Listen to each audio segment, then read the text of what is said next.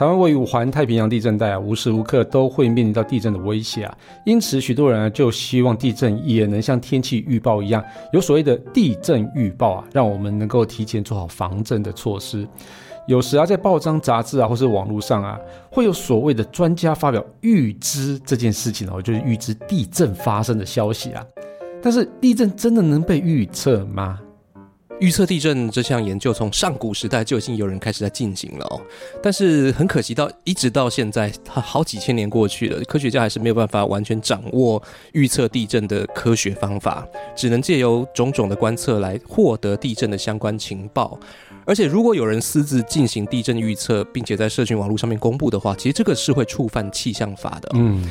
呃，但是说到这里，你会不会觉得有点奇怪？既然地震无法准确的预测，即使预测也不能公布，那为什么我们手机还会收到政府发出来的强震警报呢？嗯，那这个这个强震警报，这个国家警报到底有什么作用？平常我们又要如何做好预防震灾的准备呢？欢迎收听科技酷酷嫂，我是乔治，我是 Kiss Play，那我们就开始吧。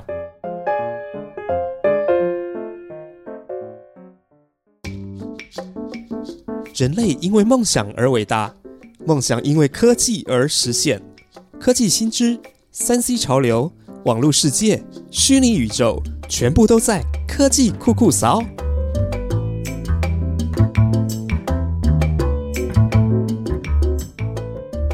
哎，对啊，说到地震啊，九二一的时候，你人在哪里啊？就已经在躺在床上，我记得是半夜了吧？你那时候是半夜是大学了吗？高中、大学差不多那时候了。哦，我那时候是在念。第二次的大二，我年纪有差那么多吗？嗯，我在念第二次的大二，然后就我好像在看电视，嗯，然后电视看看，然后地震就开始。哎，不是，那是半夜呢，十哎，对啊，我在看电视啊，半夜不能看电视，大学生，我觉得超过十二点了吧？大学生半夜不能看电视吗？啊，可以啊，可以，可以，可以，可以，还可以吃泡面，对，还可以去吃宵夜，然后就看电视，然后就开始摇。然后我我就觉得，哎，天啊，这么摇！因为我其实我对地震其实有点敏感，因为我们住宜兰，那宜兰其实三不五时都有地震。嗯然后那时候地震我就会很容易就会发现。然后我第一件事情，你知道我做什么吗？呃，跑去桌子底下？当然不是啊，扶电视，因为电视很，因为电视很贵。你那时候电视应该很大一台，对不对？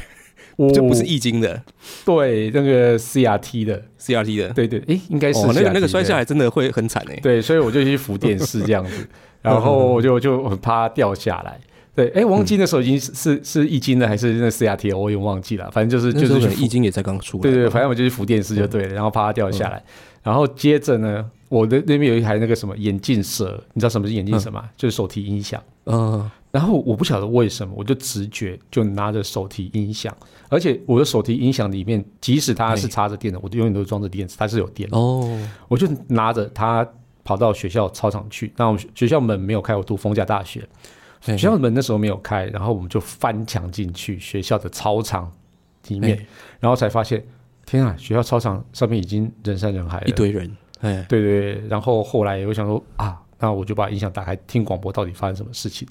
一打开广播，然后旁边就开始围了一大圈人在旁边听广播。嗯嗯嗯，对，然后突然发现，哇，我好受欢迎哦。对啊，那个画面很潮哎，因为现场完全没有人想到要带广播出来，就是带带音响出来，所以当时的广播真的超级重要。因为那时候还没有手机啊，应该有，但是那时候就是非常慢的，零九零那种吧。对，所以我们那时候也没有，我手手机已经有了。对，我记得那时候我带着手机，有有带着手机出去，但是怎么打都是打不通的。哦，对，对对对，所以如果真的有什么大事情的话，其实也没有讯号。对，就是没有讯号，反正就是没有讯号就对。然后就是只能靠着广播，然后来去来去知道到底发生什么事情这样子。嗯，然后我印象最深刻的是，当听到明天停课。大家全部欢呼这样子，欢声雷动。大学生还这么在意这种事吗？大学生当然在意。对对，然后我就觉得哦，那个经验是非常可怕。然后后来一直听到哪里有大楼倒，哪里有大楼倒，我就觉得啊，天哪，这个太可怕了，从来没有遇过这这种事情。那那一阵子，后来还有那个一零一，那时候好像还在盖吧？嗯，就上面有一个鹰架还是什么，就是吊车掉下来。哦，哇，那个那个我就没有比较没有印象，但是那个好像也有房屋倒，对不对？我忘记有没有没有那么严重，但是就是其实一零一那个就是已经很可怕了。那我记得那天还是中午，就那个时间其实是要严重是会蛮严重的。嗯，对，但但我的幸好幸好是没有没有太大。三一一那次我是没有没有印象，对，嗯，对我我印象最深刻就是九二一，然后后来就觉得其他地震都有点免疫的感觉，也没有到免疫了。所以我以前呢，就是我还是觉得地震是无法预测了哦。那但是现在就是有地震了，有了国家警报之后，我就觉得哎，好像开始可以预测的样子哦。然后但是你知道吗？有了这个国家警报之后，对我来讲是一个非常非常困扰的事情。哦，怎么说？你知道我手机很多吗 OK，了解。对，就就跟那个什么闹钟店一样，十十二点一到，然后就所有的咕咕钟、咕咕机就跑出来。对，所以我我所有有插 SIM 卡的的那个就是手机，全部都在响。然后我哇，对，有些我已经有些我可能就是可能放在抽屉里面，根本就不要摆在什么地方。然后你就你就特别安全啊，你一定会注意到这个警报啊。不是，我觉得很危险，因为 我会手忙脚乱，不晓得要先按哪一个，根本不用按啊！你那时候按那干嘛？不过我我觉得地震其实对我来讲，我可能不会跑，我就就待着吧。对，因为跑可能会，我觉得跑不掉了。对，也是跑不掉。如果像我们住这跑不掉比较高楼层的话，哦，嗯，所以哎，那乔治，你觉得地震是可以预测的吗？地震哦，我觉得好像不能预测啦，看起来是很难预测，然后科学家也都不敢把话说的太死，但是一直都有人在尝试。那我是有听说一些传说的偏方嘛，比如说什么鲶鱼跑出来啊，蚯蚓跑出来啊，记者就会说啊，什么哪里鲶哪里的蚯蚓又跑出来了，可能会发生大地震。记得哪里又掉到什么奇怪大鱼？对对对对，我记得什么什么地震的时候，还那时候九二一那时候有说什么，嗯，什么呃马路跑出来。哦，对对对对，一堆马路跑出来，所以以后我就看到马路一堆在路上的时候，就会觉得，哎，靠，是不是要地震了？对，事实上不是。其实我我一直印象中就是有鲶鲶鱼这一个，对对对，这个异乡，对对对。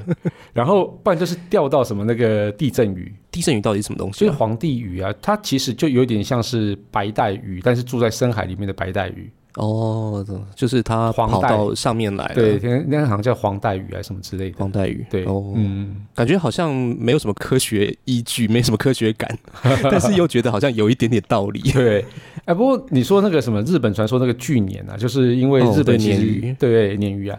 就是日本处在那个环太平洋地震带上，就跟我们很其实还蛮相像的哦。但是日本好像比我们更严重啊，就是那个人口很密集，所以每次日本一发生大地震的时候，就往往会造成非常非常严重的灾情哦。哦，就在古代啊，就是你也知道，一旦天灾发生的时候，大家都很容易联想上是不是那个皇帝啊，是不是又德不配位这样子啊？就是当成一种那种惩罚政治。哦，对。对对，上天惩罚，对对对，这其实就是应该就是想要去推翻他的人，其实去造谣的吧？对，哎，这个好像不只是中国这样其实每个其实中西方、东方都一样，都有这样的西方的话就是什么哦，饥荒，然后大风雪、太冷、瘟疫、瘟疫，对，然后那时候就会去引起那种推翻皇呃国王、皇帝。哦，对，就是给造反的人有一个理由，对对对对对对对，嘿，哦，对。所以那时候日本啊，就为了安定民心啊，就是在江户时代的时候啊，日本就流传一种啊，在地下有一条巨大的鲶鱼啊，只要鲶鱼生气了，它就会开始摇动尾巴，那造成地面巨大的一个震动啊，所以就哦对，还有什么，它有那个胡须很长，对对对，好像是那种感应器的感觉哈。为什么鲶鱼闹地震道这个观念其实就一直延续到现在，所以但因为台湾其实也受到日本蛮大的影响，所以其实台湾也有一说，就是啊，鲶鱼在在摇尾巴这样子哦。台湾的鲶鱼比较少。但是有听过这件事。啊，呃，我觉得阿宙那个时代，阿妈阿宙那时代，其实有真的有，我这个是真的有听过，是有受到日本影响。对对，因为我我的阿妈，我的外婆是就是在读日本学校的嘛，嗯，对啊，日文讲的非常非常的好，我觉得他日文讲的比中文还好。对对，那时候就他他这样讲啊，然后我就觉得哦，嗯，这么神奇哦。虽然我觉得这个讲法好像有点不科学了啊，但是就是日本那个一些研究地震的科学家，嗯，就还是一直有人去研究鱼类跟地震之间的关系哦。那甚至那个东京市的那个 很认真呢。对，我觉得日本人这 这是不太一样，对他通常认真会研究一些很奇怪的事情。但是很多时候他们都就会从那边去发展出一些很特别的东西。嗯，对，就像是什么仿生科技之类的哦。嗯嗯嗯嗯，对。那那时候什么七零年代东京市政府它也有拨出预算，让地震学家去研究鲶鱼啊，来去预测地震。不过讲到东京这件事情啊，最近哦，一一直都有类似的影集或是卡通，一直在讲东京大地震这件事情。然后每一部都让我觉得哦，好可怕。嗯嗯嗯，对，就是就是看到那个情景，就觉得哦天哪，这事情如果再次发生在台湾，或是再次发生在日本，到底嗯嗯到底会怎么样？而且现在的日本东京又不一样了。对啊，那这电影里面也有在讨论说啊，东京要不要迁都这件事情，他们就是就是很怕到时候地震的时候东京会沉没。不是，哇塞，日日本到底有哪里不地震？他根本没有地方迁呢，就是北海道啊。北海道也有地震啦，只是那边比较宽呢。哦，对，但是它其实那个地方比较高嘛，就比较不会沉下去这样子。那 日本真的是蛮辛苦，天灾地地震真的是很严重。顺便讲一下电影这样子，难得我有看过电影这样子。其实也有，我也有听说有人呃在讲，如果台北发生大地震的话，应该也会有很大的灾情。嗯，对啊，但是因为这个实在太危言耸听了，所以其实。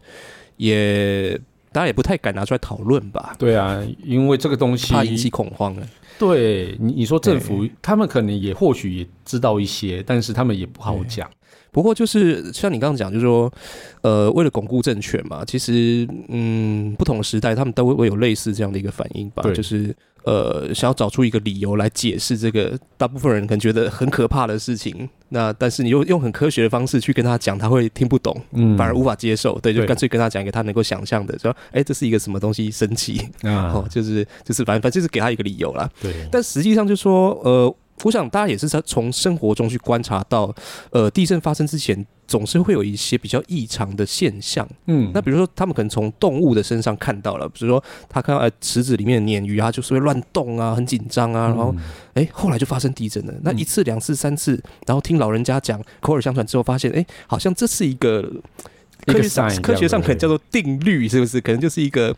呃，通常会发生的都因因为这样子，所以那样子，嗯，对，然后好像有一个因果关系，只是说它没有被实证，对，就是有有点合理化，变成说好像地震它引发的时候，其实有些动物它比较敏锐，像 K 大也是比较敏锐这样子，它就很容易提前先感受到我没有一些环境的改变。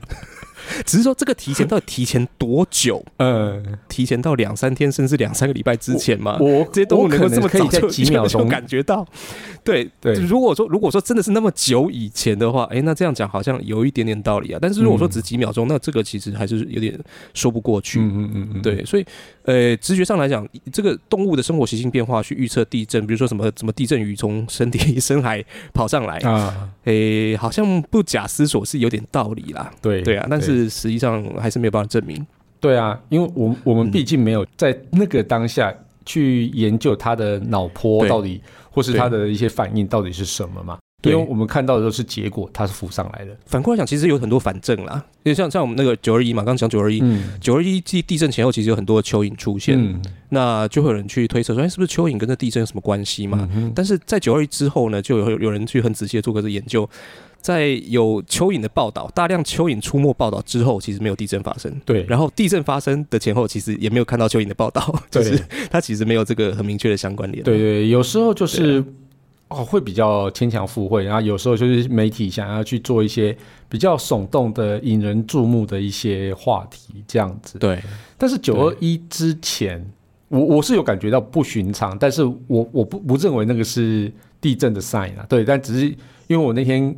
地震的前一天晚上的时候，我刚好去上一个家教课，然后我那天就是风超级大，然后我差点就是大到差点被花盆砸中，就是台中那边难得风那么大，又不是在新竹，你知道吗？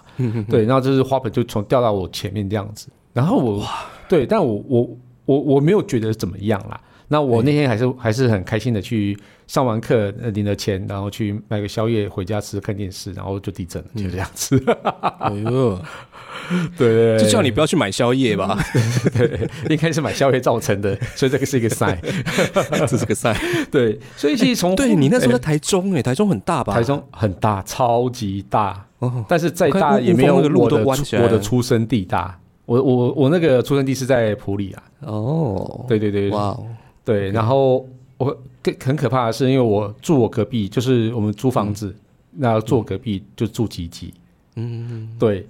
所以他一听到之后，马上骑着摩托车就冲回去。然后我们说：“你不要那么冲动，因为那个路是怎样都不知道啊。”但是他就是住吉吉，是不能不冲回去，超可怕。对啊，哦，我想起来，我那时候念大学，对对，因为那时候那个，因为我念电影了，那时候就有一些人去拍片子。哦，OK OK，嗯，就去去拍一些纪录片这样子。对对对对，OK。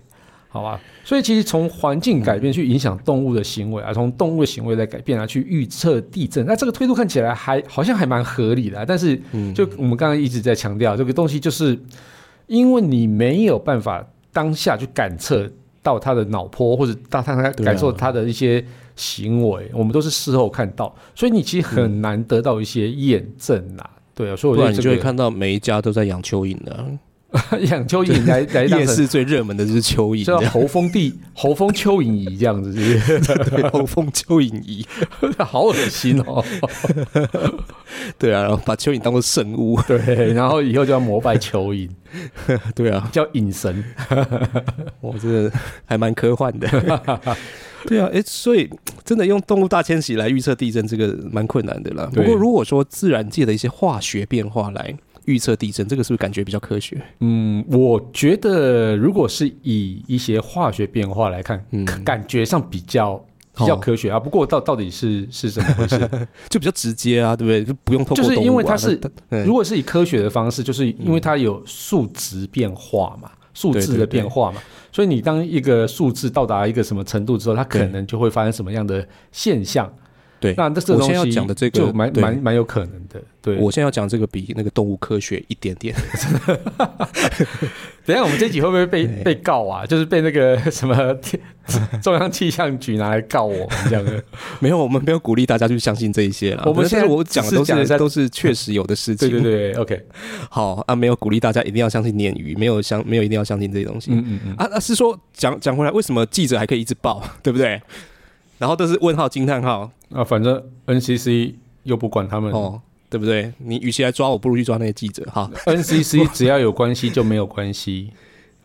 对啊，我看真的三不五时都在报啊。好了，我我要讲这个真的是比刚刚再科学一点点，嗯，一点点而已。嗯，从我从资料上面看到，就是说古希腊时期。那个希腊人他们也是用自然环境来观测地震。那你你知道，就我们其实，在东亚这一带啊，我们比较熟悉的日本啊、台湾啊、东南亚是这个地震带。但其实全世界不只是我们有地震，你知道吗？真的不是只有环太平洋。其实有一条也是很大的，是从喜马拉雅山一直延延到土耳其到那个地中海北岸。嗯，就是希腊、意大利这边其实都是地震带。嗯。对，这个叫欧亚地震带。那古希腊的时候，就有一个科学家，他们算科学家吗？其实他们应该叫嗯哲学家，什么巫师之类的。反正反正那那时候还没有科学这个词吧。反正就是有一个人啊，有一个智者叫做 f e r i s i d e s 他发现每次要地震之前呢，井水就会干掉。哦，哎，然后到了十六世纪的时候呢，有一个耶稣会的神父叫龙华明，这个是意大利人。嗯。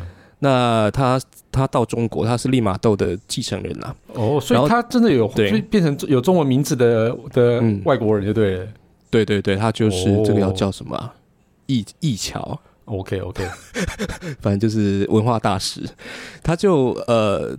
喜欢研究一些科学的东西，他写了一本书叫《地震解》，是用中文写的。最近几年才翻成意大利文，很妙吧？好屌，真的很妙。但是，但是我觉得那也都是他的一些比较主观的看法啦。那他发现说，地震来之前，井水呢，诶，不是干掉哦。不像以前的人讲说干掉，他说不是干掉，它是会冒泡，嗯嗯，会发出一些臭味，或是变得浑浊，嗯甚至水位会比以前更高，还要滚滚的冒出来。当然，有可能是意大利跟呃不，有可能是希腊跟中国的那个差别这样，一些条件不一样，但也有可能啊。每个地形地貌都不一样啊。对对对，我觉得也有可能。那我相信他是经过长时间观察，然后查过很多资料吧。那另外他也发现说，哎，好像地震来之前，天空海洋都会变得很平静。很清澈，所以跟你讲的那个起风又不一样。屁啦，对啊，因为每个地方 不一样啊，每个地方都不一样，你你不能用一个地方的的那个状态来去。但总之就是一些异常的现象，就是跟平常有一点不一样。对对对对，所以我就我觉得这个就是只能说明，就是他们观测到的一些异常现象，然后跟地震这件事情连连在一起。因为地震毕竟不是发生那么频繁，所以你很难去做一个真的。强关联的事情，除非每一次都有一样的事情发生，除非这个是不是很难在实验室里面做？很难在实验室里面验证啊！你又没有像是那种台风，我们可以用那个卫，就是卫星去拍嘛，对不对？那个或是说我们可以看那个气流是可以模拟的，对。但是其实啊，我们在有那个气象卫星之前，其实大家都是可以知道有台风来，你知道吗？就是他们可能就会去。看到那个哦，天空的颜色，空气的味道。那空气的味道其实是真的不太一样，就是有那个水汽。对人的皮肤是对于地下室有感觉。那例如说像刚刚讲的那个井水枯掉，或是说井水混浊那件事情，因为地震它并不是一个棒马上就发生的事情。对，因为它其实已经地壳可能就已经在缓缓在移动了。那但是其实就是。啊，到那个时候可能慢慢变剧烈。那变剧烈的时候，那有可能它层地层底下可能会出现一些裂缝嘛？那可能那时候井水就干掉。那或许在地壳在移动的时候，它的天然气跑出来了，所以它哦，对它的那个井水，它就会被底下的天然气呢带着泥巴，然后鼓出来变成混浊。那所以你可能会闻到一些天然气的一些臭味。就是地下水，它可能移位了，或是里面有混杂一些地底的东西。所以，我我我认为他们讲的这些啊，哦，可能都是真的有关系。那这个其实你用逻辑去思考，那那它其实真的也是有关系的。但是因为每个地方不都不一样，所以我们真的不能去用呃某个地方观测到的井水混浊，然后你就推到另外一个地方哦，那个地方地井水混浊要地震了。不能这样推论，对，所以它比较像是各地的民间知识，是是是，没错没错，嗯，对啊，所以也不能说它不准，就是，但它确实是不够科学，因为它的它的限制是叫做那个区域，对，不所有的，所以它是一个叫区域解，而不是叫做全域解这样子。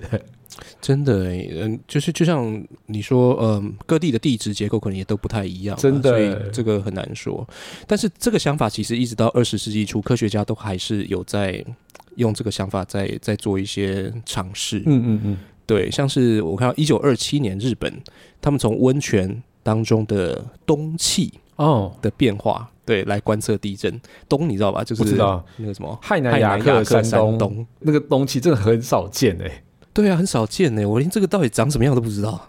你看得主要是空气，你看得到长什么样啊？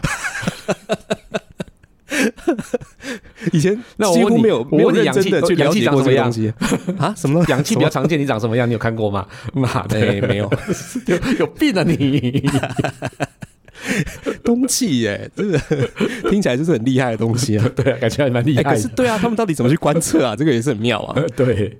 对不对？所以温泉里面有这个东西，然后这个方法到六零年代，我看到说乌兹别克有人在研究，然后其实最近也还有。最最近是什么？对，最近你你你记不记得在意大利有一个大地震？嗯，对，然后就是有人去测量这个东气，结果他真的预测到这个地震。哦，真假的？我觉得这个这个太有点夸张哎，真的哦。我跟你讲，这个是。那这个这个其实这个被他们那个中央气象局拿抓来打吗？哎，这个例子很有趣，就是在二零零九年的时候，哎，蛮蛮近的，十几年前。嗯，意大利有一个古城叫拉奎拉，拉奎拉它发生了一场规模六点三的地震，但是在这个地震之前，其实就有一个人他去测量东气，测到了。这个地震可能要发生。啊，然后他那时候就是自己就宣布了，哦，不，有宣布了，就自己先公布了，因为其实意大利也是一样，跟跟台湾也是一样，就是说，你如果不是气象局这个气象单位，不是国家单位的话，你不能自己公布这个事情。嗯嗯嗯，对，但他就公布了。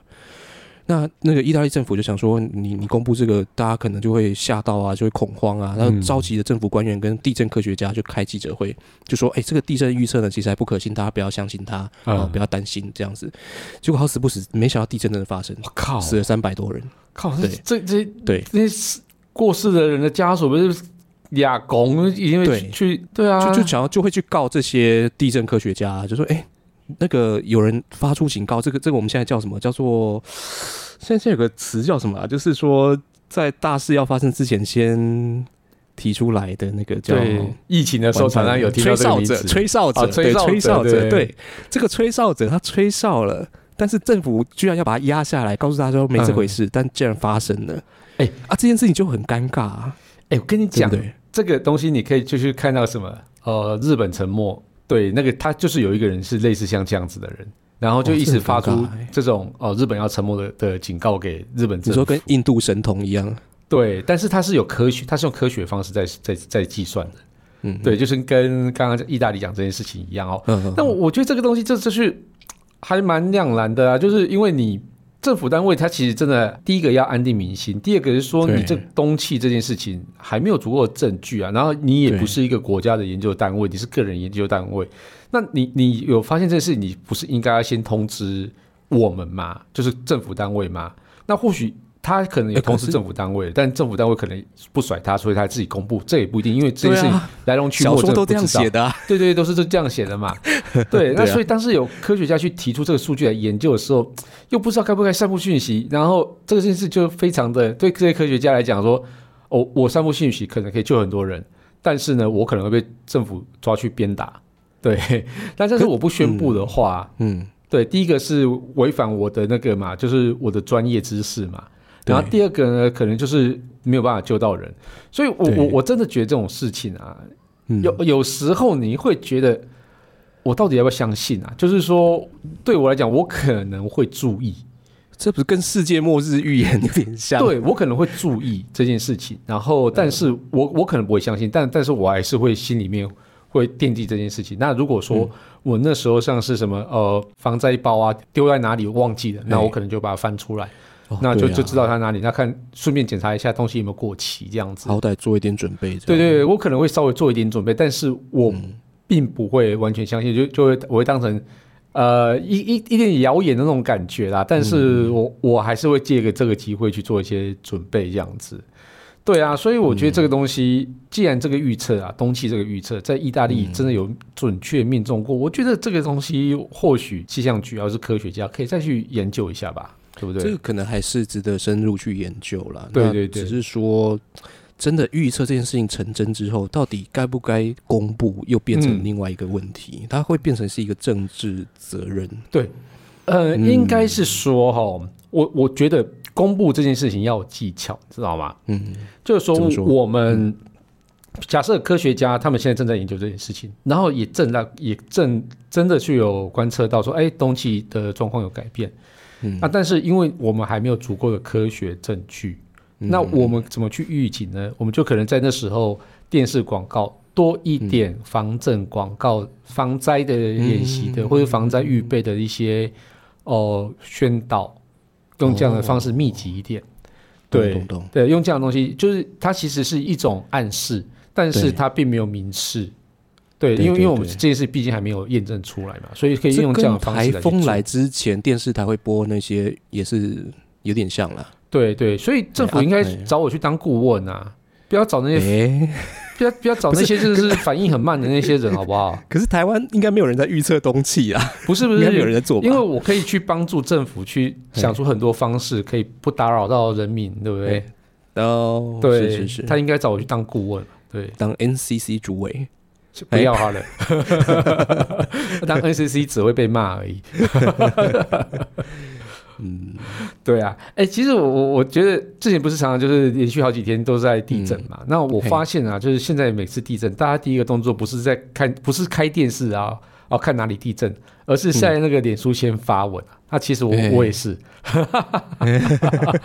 对，就地震当下就立刻上脸书发文哦。对，然后看谁比较快，对不对？对，然后我每次都说哦，但是我不太会发文，除非真的特别咬。所以台东那一次我真的有发文，哦，花莲玉林那次我真的有发，那也不算发文吧，反正都只是两个字啊，地震，地震，有地震。没有没有，我真的有，好像说这是怎么那么摇，哦，就是类似像这样子的，对，哇，对啊，所以我就觉得哦，这个很可怕，然后就还有一堆人像是我啊，跟那个什么这些山西达人啊，像廖阿辉嘛，他对，就是说被那个国家地震警报，就是。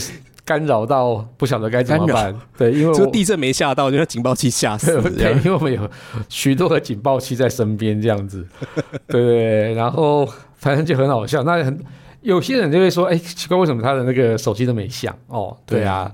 然后说什么啊？这个啊，这个地震警报可以到底可以帮大家争取多少的逃生时间？还是想的时候根本就已经在震这样子啊，我觉得这件事情其实蛮多脸书的那种。呃，五花八门的都有这样子，很有趣。你不知道有没有人去去想过这件事情？到底到底想这个是要干嘛？哎，不过我跟你让大家讨论的吧。我跟你讲，其实我每次在就是比较大的地震之前，嗯，我都会先感觉到可能有一点摇晃，然后我的我的感觉就会比家人更敏锐一点。那时候警报机已经响了，还没。我就说地震，然后然后我太太就说哪哪里有地震，然后过一阵子就开始摇了。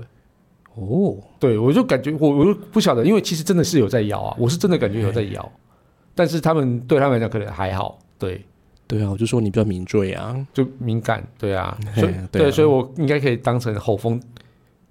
喉风地动人，就把你关起来，不要就不要关我起来。那记者我有你就好，因为我记得我有吃东西。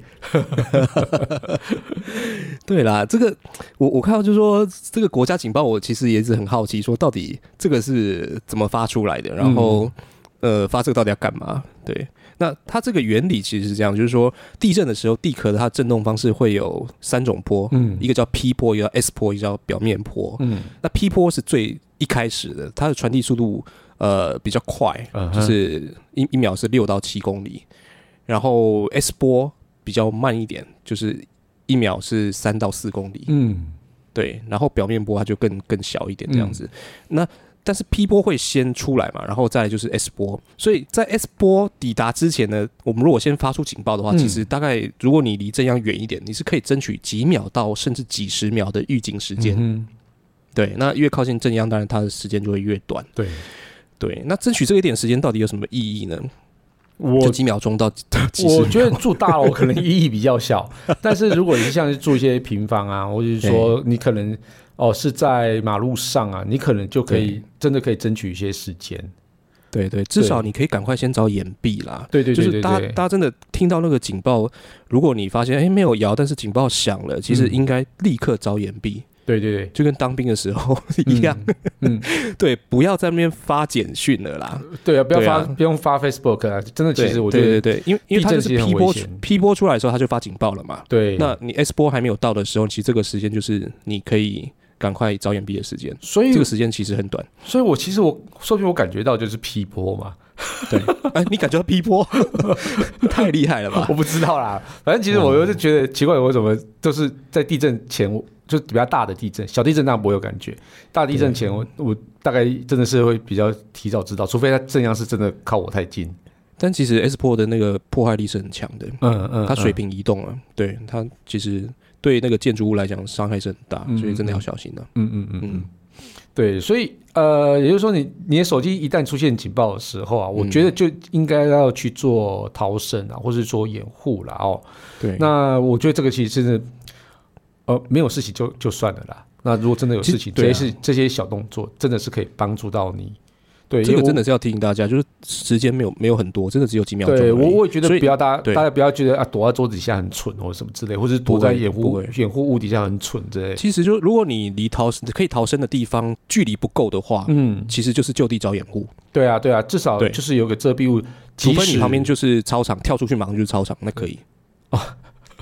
但应该大部分不会啦，不会，大部分不会，好不好？大部分对，其实哦，我们可以看到之前哦，在大楼倒塌的时候，其实很多就是是躲在呃桌子下，或是躲在床下啊，或者甚至躲在墙角啊，就是柱边然后那种的，然后其实他他们就获救的几率会就是比较大，这样子。对对对。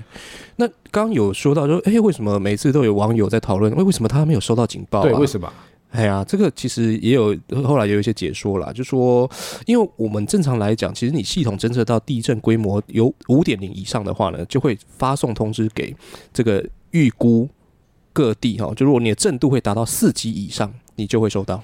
嗯啊，但是其实很多地方没有到四级以上啊。嗯，就你觉得蛮晃的，但其实它还不到四级，因为四级很强哎。对，其实像像我们住大楼觉得很晃，通常就是三级。对对，所以你说的是。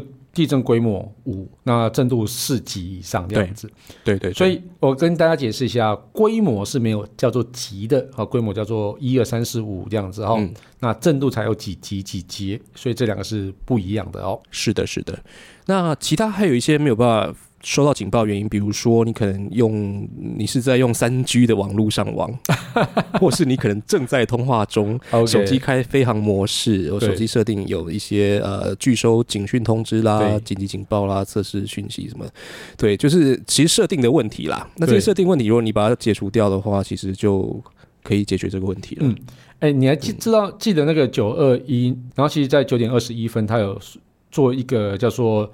哦，每家电信的那种手机的地震预测的一个检测，其实那个时候就是用来去让你知道啊，你手机到底有没有设定好。哎，我觉得很棒哎，这个应该成为每年的一个固定活动。对啊，可能就是每半年或者每年啊，至少要一次，然后让大家知道一下。哎，可是其实我们现在大家都对防空警报根本一点感觉都没有哎，没有啊，对啊，因为。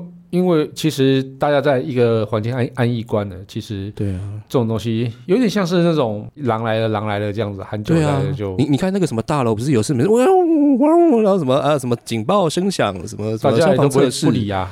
就每个人其实听到的时候，如果如果你没有收到通知，或是你没有看到那个就是墙上的那个公告，嗯，有些人会觉得可能是真的。问题是他的当下反应，他并没有做出任何逃生或什么的动作，嗯嗯，就是在那边原地待着，看别人会不会动，嗯嗯嗯，哎啊，然后如果你动了，别人会不会觉得你很蠢？嗯。但这个就是个问题啊，就是。对，其实 我觉得。我我我觉得我自己在，因为我之前在科学园区的那个科技公司上班啊，我所以我在里面被训练的非常的好。我只要听到警报，第一件事情，我马上冲到无尘室，穿起无尘衣，马上冲进去里面去找出那个警报到底哪里来的。哦。然后，所以对，然后另外一个就是说，因为我们对于这电压很敏感，那我我只要看到电灯一闪。然后我就会立刻打电话到那个无尘室里面。现在目前机台到底停了几台？通常那个叫那个叫压降，就电压突然下降一个 peak 这样子。对，所以，我我们对这种东西都非常敏感。所以我们听到警报声这件事情，就是我无论听到什么警报声，我都会很紧张。而而且这种地震火警，其实它能够掌握的时间都很少。对，你第一时间在那边犹豫，其实真的就是很危险啊。对，就不要想了，就先先。冲出去，是真是假，反正你就是做。对，先冲出去，先去找，先去找，冲出去之后，然后去确认一下状况，至少确认一下状况。如果真的没有什么状况发生，OK，fine，那那他是演戏。那这些服务人，譬如说你在餐厅里面，或是在 KTV 里面，服务人员一定知道是不是有演习嘛？那如果是不是有演习，然后他是真的是警报，然后他他就是服务人不晓得有演习这件事情，这时候你就不要管了，就出去了。对对啊，好。这太危险，所以嗯，请大家多尊重国家级警报。哎，你看，我若讲这个，是不是我们就这一集没问题了啊？对对对，NCC 应该不会，刚刚不会靠边我们，刚刚在骂他了，对对，不要再开国家级警报的玩笑。对对，真的。其实说起来，其实我觉得地震其实真的是非常非常可怕啦。然后因为，因为我们之前住花东的，就是住宜兰嘛。然后其实对地震其实就是非常敏感，然后也觉得它是因为遇到太多地震，所以我们都觉得地震是非常可怕的事情。那我们当听到国家警报只有几秒钟可以逃生，那其实平常啊，如果有紧准备那个什么紧急避难包的习惯，对，这其实真的是可以增加就是一些保障了。那乔治，你有准备紧急避难包吗？那你你里面都放什么？诶，这个里面其实就是要维持你生命的一些东西啦，是矿泉水啊、食物啊，就是一些饼干啊、巧克力什么的。对，然后其他我是看到有建议要放呃，比如说急救的药品啊、手套，嗯呃，就是那种初步手套哦。对，然后手电筒、哨子，嗯，还有什么电池、收音机、衣服、证件的银本。哦，还有什么雨衣、暖暖包、嗯，面纸、毛巾、口罩、文具、文具，我觉得还有钥匙、瑞士刀、现金。但是我因为就是我我其实后面那些小东西我我没有特别准备啦，我觉得重要的是水、食物，对，然后那个哨子，我觉得这个是对我来讲比较重要的东西。对，文具是其他写信告诉你现在我在待的地方是什么写颜色，信告诉你，今天爱是什么颜色？到底文具用品要干嘛啦？对，到底带文具干嘛？我不懂。哎、如果听众有知道带文具有什么作用的话，可以告诉我们，拜托。我我真的不晓得带文具是是有什么作用。那但是像口罩，我觉得 OK，口罩要，因为那时候如果是真的是倒塌或者怎样的话，灰尘非常的大，或者是说外面准备来救你了。对，那就是在开挖了，那时候的灰尘非常的大，所以我就戴着口罩。其实才就是就会比较安全，而且其实口罩呢可以让你嘴巴、嘴唇比较不会那么容易干。我我刚刚有提到一个雨衣，然后一个暖暖包，哦其实这个有点道理耶。我我之前有听那个欧进德那时候，那反反正就是他他那时候九二一的时候，他是你之前有帮他做过节目嘛？对不我对我帮他录音录音录过一次，他还分享，因为他到现场的时候，他就要求那个消防车洒水，对因为怕它起火。对也就是说，你不管有没有下雨，其实消防队的那个 SOP，他可能就会先洒水。嗯所以你如果要避免失温的话，其实先把雨衣穿上，嗯，然后如果是冬天的话，其实带个暖暖包，这个确实是有它的作用。对。而且如果真的没有带水的话，其在大家洒水的时候，你还可以节水来喝。应该不是这样子讲的，但如果你的瓶装水可以多准备一点，真的是比较 好。哎真的因为如果你这肚子饿，其实喝水还可以多撑一下子啊。对，没错没错。我觉得缺水就真的是很糟糕水真的是很重要。对对对对对，你觉得这里面有什么你你自己比较看重的？我觉得就是水啊，真的是水，嗯，水跟急救药品。那我觉得像是什么止痛药啊之类的，那个其实带着会让你会比较舒服一点。对对对。对啊，当然，准备这个急救包是有它的必要性的，但问题是，其实当你真的地震发生的时候，我们刚刚讲嘛，它时间并不多，你反应时间很少。对。你急救包通常九成九的人不会急救包一直带在手边呐、对，所以你要 去放在一个固定的位置。对对，或者说你可能在避难的时候，就是说啊，假设呃今天地震了，你会去马上反应要去躲藏的地方，对对，就放在那边，然后你就呃就躲在那边。如果万一怎么了，那你你至少就是有那个急救包可以用。其实真的要评估一下那个距离跟时间。如果地震真的很大的时候，对你硬要去拿那个包，搞不好你中间就被什么东西砸到了。对，或许头说是你在你的逃生路线上，或者说，对哦我觉得其实像是在床边这放着一个，其实是是很必要的。对对对啊，因为你睡眠的时候，通常就是反应最慢的时候嘛。对，对啊，通常你还可能还没醒来，哎，我靠，楼就塌了。公司行号可能也可以考虑要准备、对啊，这个但但我觉得如果说你只只能力只能够准备一个的话，我觉得放床边。放就是你的卧室里面，嗯就是卧室最容易拿到的地方，那个其实是最最重要的。对，就它可以增加你被找到你你安全脱逃的机会啦。对对对你可以比较容易被人家救到。那但是并不是说你要在地震发生马上就赶回去找那个包。如果你包什么放在柜子里什么，你要去找，然后刚好地震又太大，那个真的是蛮危险的。对，千万不要。然后还有就是说，大家其实。呃，其实我们家也会啦，就是会想说地震的时候要把大门打开，因为怕那个什么，如果真的倒啦、变形什么的，嗯，你会出不去。但是就有专家提醒我们说，不要这样做。